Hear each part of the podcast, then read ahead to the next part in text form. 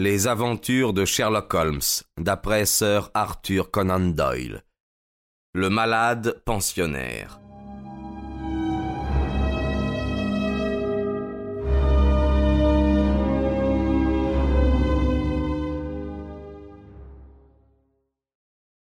Depuis quelque temps, il se passe chez moi, dans ma maison de Brock Street, des faits très très étrange, et ce soir même ces faits ont pris de telles proportions que je me suis décidé sur l'heure à vous consulter et à vous appeler à mon aide.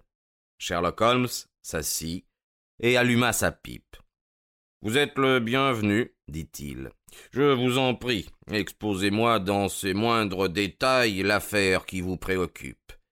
Plusieurs de ces détails, dit le docteur Trevelan, sont si vulgaires que j'ai presque honte de les mentionner, mais ils sont en même temps si extraordinaires que je ne puis les passer sous silence. À vous de reconnaître ce qui est essentiel de ce qui ne l'est pas.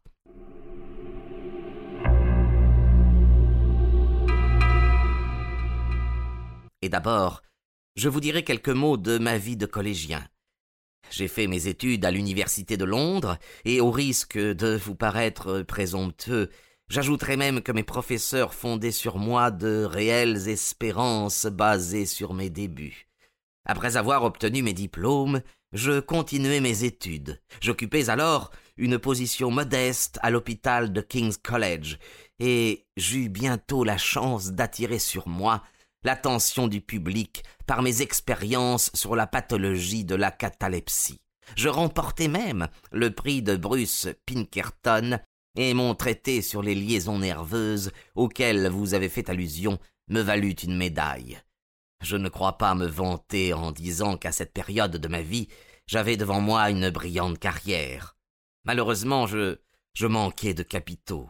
Comme vous le savez, un spécialiste qui a de hautes prétentions doit s'installer dans le quartier de Cavendish Square, où les loyers sont hors de prix.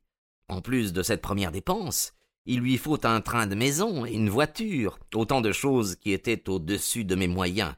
Tout au plus pouvais-je espérer, au bout de dix ans de travail et d'économie, arriver à m'installer chez moi et à mettre ma plaque de médecin sur ma porte. Mais tout à coup, un événement imprévu m'ouvrit de nouveaux horizons.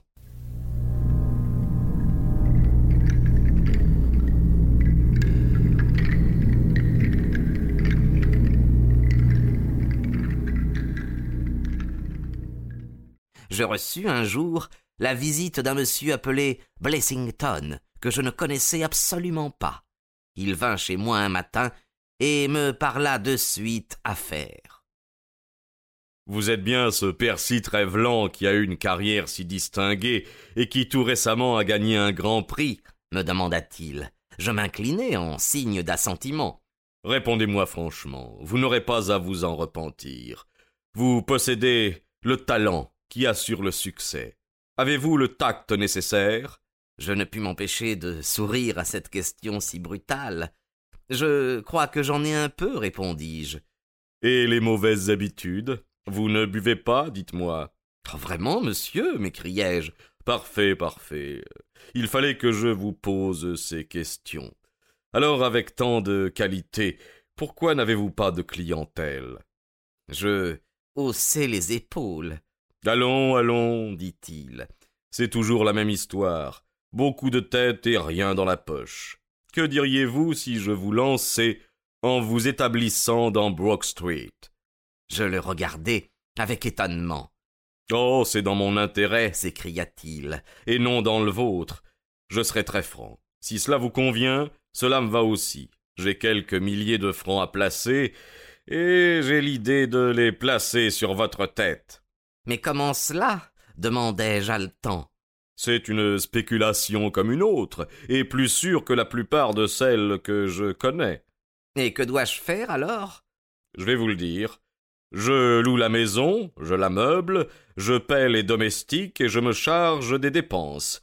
Votre rôle se bornera à être assis dans votre fauteuil dans le cabinet de consultation. Je vous fournirai même l'argent de poche. En un mot, tout ce qu'il vous faudra. En retour, vous me donnerez les trois quarts de votre gain et je vous abandonnerai l'autre quart. Tel fut, monsieur Holmes, l'étrange proposition que me fit M. Blessington.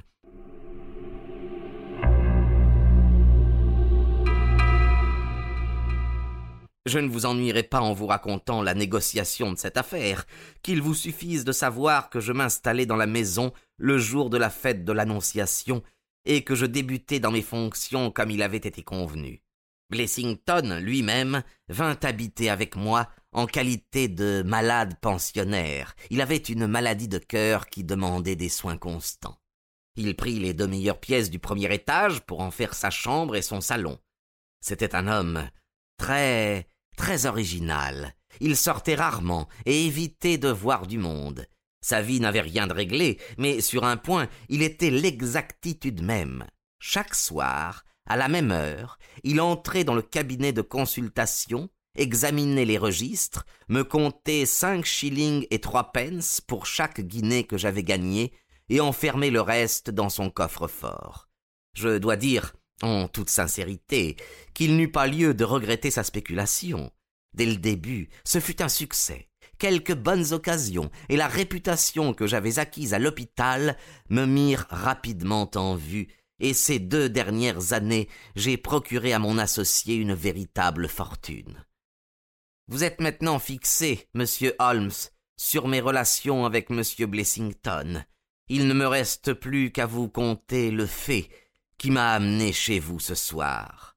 Il y a quelques semaines, M. Blessington vint chez moi dans un état de grande agitation. Il me parla d'un cambriolage qui avait eu lieu dans le quartier de West End, et je me souviens qu'il me parut démesurément excité, déclarant que la journée ne se passerait pas sans qu'il eût fait mettre des verrous de sûreté aux portes et aux fenêtres. Cette agitation se prolongea une semaine entière, pendant laquelle Blessington regardait sans cesse par la fenêtre. Il en arriva même à supprimer la promenade qu'il faisait chaque soir avant le dîner. J'en conclus qu'il redoutait quelqu'un ou quelque chose, mais quand je le questionnai à ce sujet, il entra dans une telle fureur que je dus renoncer à rien savoir. Il sembla pourtant se calmer peu à peu, et il avait l'air de vouloir reprendre ses anciennes habitudes, lorsqu'un nouvel événement vint le plonger dans l'état de torpeur où il se trouve encore. Voici ce qui arriva. Il y a deux jours, je reçus la lettre que je vais vous lire. Elle ne portait ni date ni adresse. Un gentilhomme russe, habitant l'Angleterre, désire recevoir des soins médicaux du docteur Percy Trevelan. Il est depuis plusieurs années sujet à des attaques de catalepsie. Il sait que le docteur Trevelan est un grand spécialiste, et il se propose de venir le consulter demain soir à six heures et quart si le docteur peut le recevoir. Cette lettre me ravit, car la grande difficulté dans l'étude de la catalepsie consiste dans la rareté des cas. Comme vous le pensez, à l'heure indiquée, je me trouvais dans mon cabinet de consultation et le malade fut introduit. C'était un homme âgé, maigre, d'aspect grave mais vulgaire, et ne répondant pas du tout à l'idée que je me faisais d'un gentilhomme russe. Je fus bien plus frappé de la mine de son compagnon, un grand et beau jeune homme, bâti comme un Hercule. La sollicitude avec laquelle il soutenait et guidait le vieillard jusqu'à son siège contrastait avec son air sombre et farouche. Vous m'excuserez, docteur, d'être venu aussi, me dit-il en anglais avec un léger aisément, mais accompagne mon père dont l'état de santé me préoccupe beaucoup. Je fus touché par ses sentiments filiaux. Peut-être, lui demandai-je, désirez-vous assister à la consultation? Non, pas le moins du monde, s'écria-t-il avec un geste d'horreur. Cela me ferait plus pénible que je ne puis l'exprimer, et si je voyais mon père dans une de ces attaques, je suis persuadé que je ne survivrais pas à cette émotion. Je suis extraordinairement nerveux et sensible. Aussi, avec votre permission, resterai-je dans le salon d'attente pendant que vous examinerez mon père. Naturellement, j'y consentis, et le jeune homme se retira. J'entamai avec mon malade une longue conférence sur son état, et je pris des notes très complètes. Il était d'une intelligence très ordinaire, et j'attribuai ses réponses plutôt vagues à sa connaissance peu approfondie de la langue anglaise. Tout à coup, pendant que j'écrivais, Il cessa de répondre à mes questions, et lorsque je levai les yeux sur lui, je fus stupéfait de le voir droit dans son fauteuil, le visage livide, le regard fixé sur moi. Il était de nouveau sous le coup de sa mystérieuse maladie.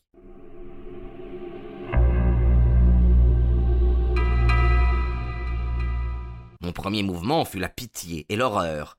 Je crains que le second n'ait été mêlé d'une certaine satisfaction au point de vue professionnel. Je pris note des pulsations et de la température de mon malade. Je m'assurai de la rigidité de ses muscles et examinai ses mouvements réflexes. Je ne remarquai rien de particulièrement anormal dans son état qui, du reste, concordait avec mes observations précédentes. J'avais obtenu en pareille circonstance de bons résultats, en faisant respirer de la nitrite d'amyle à mes malades.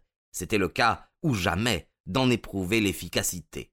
Le flacon qui la contenait se trouvait en bas dans mon laboratoire. Je laissai donc mon client assis dans son fauteuil pour aller chercher le médicament. Mais imaginez quel fut mon étonnement lorsqu'à mon retour, cinq minutes plus tard, je trouvai mon malade disparu et la pièce vide. Je me précipitai dans le salon d'attente le fils n'y était plus. La porte du vestibule avait été poussée et non fermée. Le domestique qui introduit les clients est nouveau et fort peu débrouillard. Il se tient en bas et ne monte que lorsque je le sonne pour reconduire les clients. Il n'avait rien entendu, donc l'affaire ne put être éclaircie. M. Blessington revint de sa promenade peu de temps après, mais je ne lui parlai pas de cet incident, car je dois vous avouer franchement que j'évitais autant que possible de causer avec lui. Je pensais ne jamais revoir le russe et son fils. Je fus donc fort étonné lorsque ce soir, à la même heure, je les vis entrer dans mon cabinet de consultation exactement comme il l'avait fait la première fois.